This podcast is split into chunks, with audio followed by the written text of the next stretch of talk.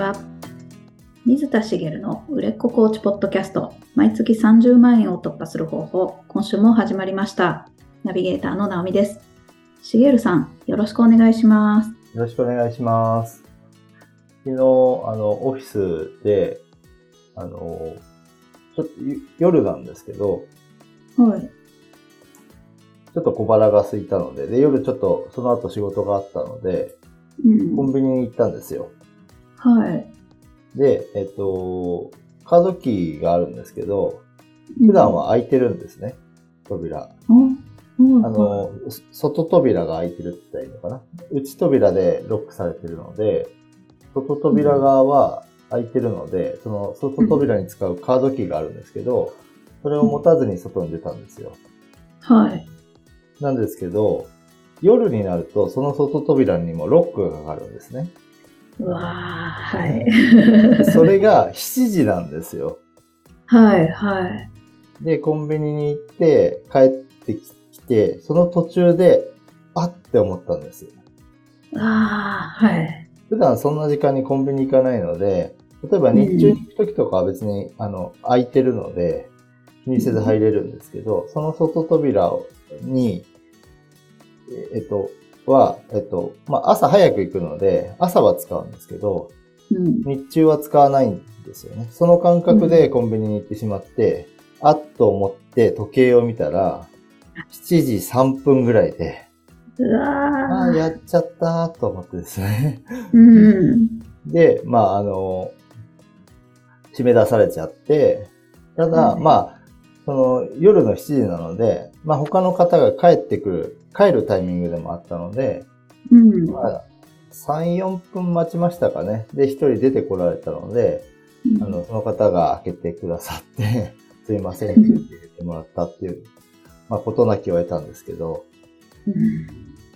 で、えっ、と、昨日はそのタイミングになっちゃったので、そういうことがあったんですけど、そのはい。オフィスのセキュリティのいいところは、うんその扉にロック、鍵がかかってる時って、中から外に出る時もロックがかかるんですよ。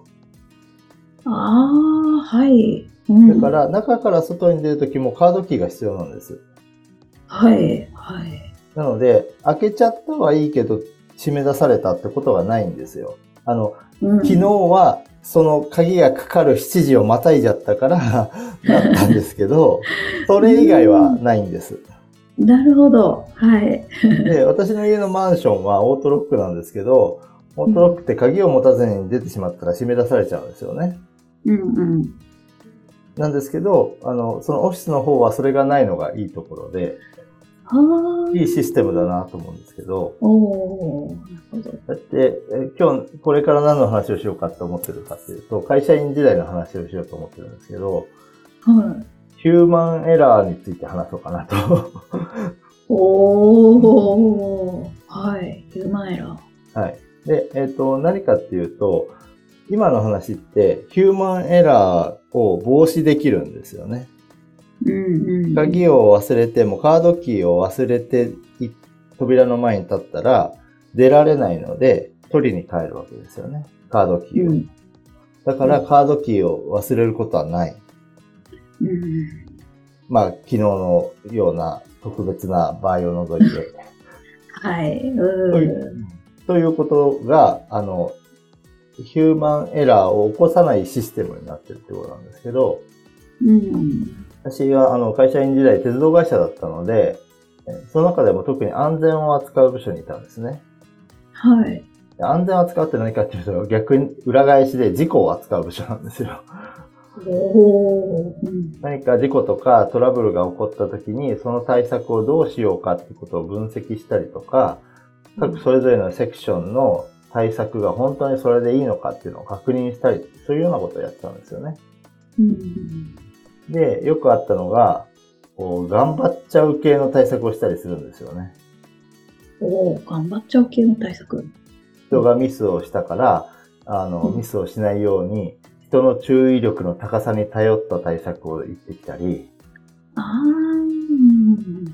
あ、と、無駄に手順を多くする対策だったりとか。ああ、うん。で、これの悪いところは、無駄に手順を多くすると、その手順を毎回ちゃんと踏めば、確かにミスは防げるんだけど、その手順を踏むことがめんどくさい作業なので、流れ作業になりやすくて、確認にならなかったり、逆に故意にその手順を省く人が現れてくるんですね。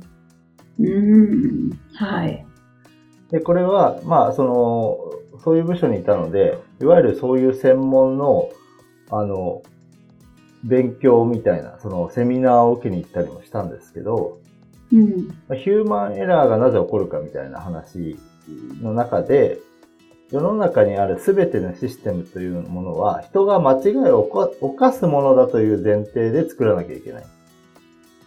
おそういった意味では、そのオートロックのシステムっていうのは、あの、まあそういう、そうじゃないところもあるかもしれないですけど、鍵を持たずに出ると、閉じ込め、あ、締め出されちゃうっていうのは悪いシステムで。うんうんうん、ちょっとめんどくさいんだけど、あの、出るときにも、その、オフィスのカードキーをタッチしないといけないみたいな、出るときに鍵がないと出られない仕組みの方が、そういうミスを防ぎやすいシステムっていう話になるんですよね。うん、なるほど。はい。で、まあよくあるのが、例えば飛行機なんか絶対操作ミスってダメじゃないですか。はい。ですけど、飛行機のコックピットって写真で見たことあると思うんですけど、ケーキだらけですよね。うん、はい。で、昔はなんかその配列が、あの、間違えちゃいけないボタンが隣り合わせで、しかも似たような色だったっていうこともあったりしたみたいで、でそういうことがないように今は作られてるんですよね、飛行機とかって。うんうん。人命に関わるので。で、人はミスするもんだっていうのがちゃんと分かってるってことなんですけど、うんうん、そういうふうに人はミスするものだから、ミスする前提で、えー、こう、ミスしても大丈夫なようにする。あるいは、ミスしないように。まあ、わかりやすく言うと、ボタンだったら配置を考えたりとか、うん、色を、配色を考えたりとかすることで、こう、ミスが起こらないようにしてるわけですね。はい。うん、なので、ここは、人の意識で何とかしようじゃなくて、人はミスするものだっていう前提があるっていうことが大事なわけです。うん、なるほど。うん。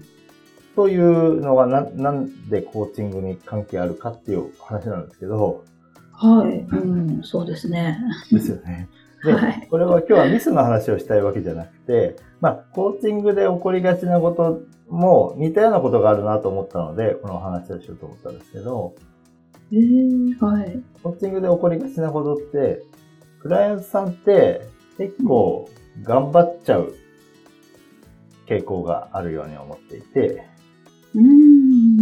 ね、せっかくね、大金をね、かけて、コーチングで何か成果を出そうと頑張るわけじゃないですか。はい。頑張った方がいいに決まってるんですけど、うん、頑張る前提のことを考えちゃうんですよ。はい。うんうん、例えば、人は怠けるのが当たり前だよねとか、人って手を抜くこともあるよねっていう前提がそこにはないことが多い。ああ、うん、うん。そうすると何が起こるかっていうと、例えばですけど、次回のコーチングまでに、これとこれとこれとこれをやってここまで達成しますみたいなことを言って、クライさんがやる気になってるんですけど、うん、まあ実際はそれって厳しくないとコーチが思うけど、本人がやる気になってるのを止めるのもなと思ってうん、止めなかったら、まあ案の定、こう、どっかでストップしてしまったりとか、うん、頑張って続けてこれてたけど、どっかでプスンと糸が切れたように できなくなっちゃうとかってことも起こり得るし、現に経験したことがあるんですね。自分自身でもありますし、うん、頑張ってたけど、プスッと糸が切れるみたいなのは私はありがち、ありがちというかね、経験したことがあるんですけど、自分自身でもあるし、コーチングをやってても、あ大丈夫かなと思うことがあって、実際にうまくいかないとか、いうことはあります。で、えっと、コーチングの最中って、まあ、テンションもモチベーションも上がってるので、やる気もマックスで、だから、いや、できる、絶対やる。みたいな気持ちになってたりするんですけど、まあ、その後日常生活に戻った時にできるかどうかは別だっていうことなんですよね。確かに。はい。なるほど。うん。なので、人は怠けるのが当たり前だったり、手を抜くことあるよねっていう風に思ってなきゃいけない。さっきで言うと人はエラーをするもの、ミスを間違いを犯すものだっていう風な捉え方を、まあ、した方がいいっていう話は、実は一部分は合ってるんですけど、はい。今の話の流れだと、そうですよねってなりそうじゃないですか。うんうん。はい。すごく納得してますけど。なんですけど、頑張れちゃう人もいますよね。ああ、まあ普通に。うはい。ん。うんうん。なんか日常モードで、その、頑張れちゃう人もいるわけです。ここまでやるって決めたからやります、みたいな。はいはい。うん頑張れちゃって、必ず達成してくる人もいるし、全然頑張れない人もいるし、コーチングやっても、あの、頑張る気が見えない人もいるし、まあ、いろんな人がいるわけですけど、その、コーチングの時のモードじゃなくて、フランスさんの日常、平常モードうん。がどうかってことなんですよ、実は。ああ、はい。割と頑張れてしまう人なのか、うん。だらけがちな人なのか、ああ、そうか。あるいは、その、口で約束したことは意地でも守るタイプの人なのか、うん。簡単に破ってしまう人なのか、うん。うん。みたいな、その、平常モード、その人の、を知るっていうことが実は大事で、うん。うん。頑張れちゃう人に対しては、うまくその頑張りを利用してあげればいいわけですよね。うん。であの、頑張るって言ってることに対して頑張れってなればいいわけですけど、まあまあ別に頑張れって言う人はないんですけど、うん。で、日常では、ついついこう、だらけがちなのに、コーチングの最中テンションが上がって、やるってなっちゃう人は気をつけなきゃいけなくて、うん。いや、この人はそうじゃないよなと。本当にできるかなっていうところまでちゃんと探ってあげて、あの、本当にできるところをやれるようにしてあげた方がいいってことですね。ああ、なるほど。うん。うん。つまり、さっき言ったその人は間違いを犯すものっていうのは、これは万人に当てはまるんです。誰しも間違いは犯します。ま間違いの頻度は違いますけどね。うん。だけど、その、うん人は怠けるものとか手を抜くことが当たり前だよねっていうことに関しては、まあ、どこかでは必ず当てはまるんでしょうけど、それはもう、大まかに言うと当てはまらない人もいるし、うん。当てはまる人もいるので、人によっては、人は頑張れちゃうものだよねっていうのが当てはまる人もいるわけですよ。うん。っていうこともあるので、その人の平常モードに合わせて、この人はこういうところ、こういう人だよねっていうのを、の前提を知ってあげない、あげることで、その人の、その、いい塩梅を知ることができるというんですね。なるほど。うん。で、これは、その、だらけがちな人、手を抜いてしまう人に対して言ってるように聞こえるかもしれないんですけど、割と頑張っちゃう人も注意が必要で、ええー、こはの頑張りを平常モードでずっとやり続けられる人ならいいんです。やり、人生、例えば40年間それを平常モードでやってきた人ならいいんですけど、い。うん。こう、期間限定で頑張れちゃう人がいるわけです。ああ、うんうん。今はコーチングを受けてるからスイッチがオンになってて、うん。いわゆる、いわゆるその中の平常モード。スイッチオンの平常モードは頑張れるけど、うん。突然スイッチオフになっちゃう人もいるわけですよ。ああ、はい。そうすると、セッションの途中まではすごい頑張ってたけど、疲れちゃって、うんオフになっちゃって、最終的にこう、息切れしてしまったりとか、コーチングセッションの期間は頑張ったけど、結局その後結局頑張れなかったら意味がなかったりするので、その頑張りすぎちゃって、コーチングセッション最終回を迎えたとともに、スイッチがオフになってしまって、みたいなことも頑張れちゃう人の中にもいるので、や、やりすぎちゃう人は要注意だよってことにもなるんですよね。うん。だからこそ、その平常モードを知ることが大事で、まあ、これはいろいろこう、ふ普段の会話から探っていくこともできますし、過去の経験をたくさん聞くことで、そういうのが分かってくると思うので、なんかそれ用にこう質問を用意する必要はないと思うんですけど、はこう過去の出来事とか自分、取り組んできたことなんか、まあ過去の振り返りをやるといいよなんてよく私は言ってますけど、その中で分かってきたりもするんですね。その人が、えっと、起こす行動パターンの中に。あの、モードが見えてくるみたいな。うんうんうん。うん。で、先ほどもう一つ言った、口にしたことは意地でも守る人なのか、簡単に破ってしまう人なのかってことも、あの、私のクラントさんにもいたんですよ。あの、約束したら絶対に守る人。うんうん。でこの人はそれを利用してあげるとやっぱりよって、いい塩梅の約束を私とすることで、コーチとすることで、いい塩梅のその達成をし続けられるんですよね、その間って。うん。で一方で、簡単に破りがちな人で、こう、コーチングセッションのテンションが上がって、高めにこう、目標を設定しがちな人はい。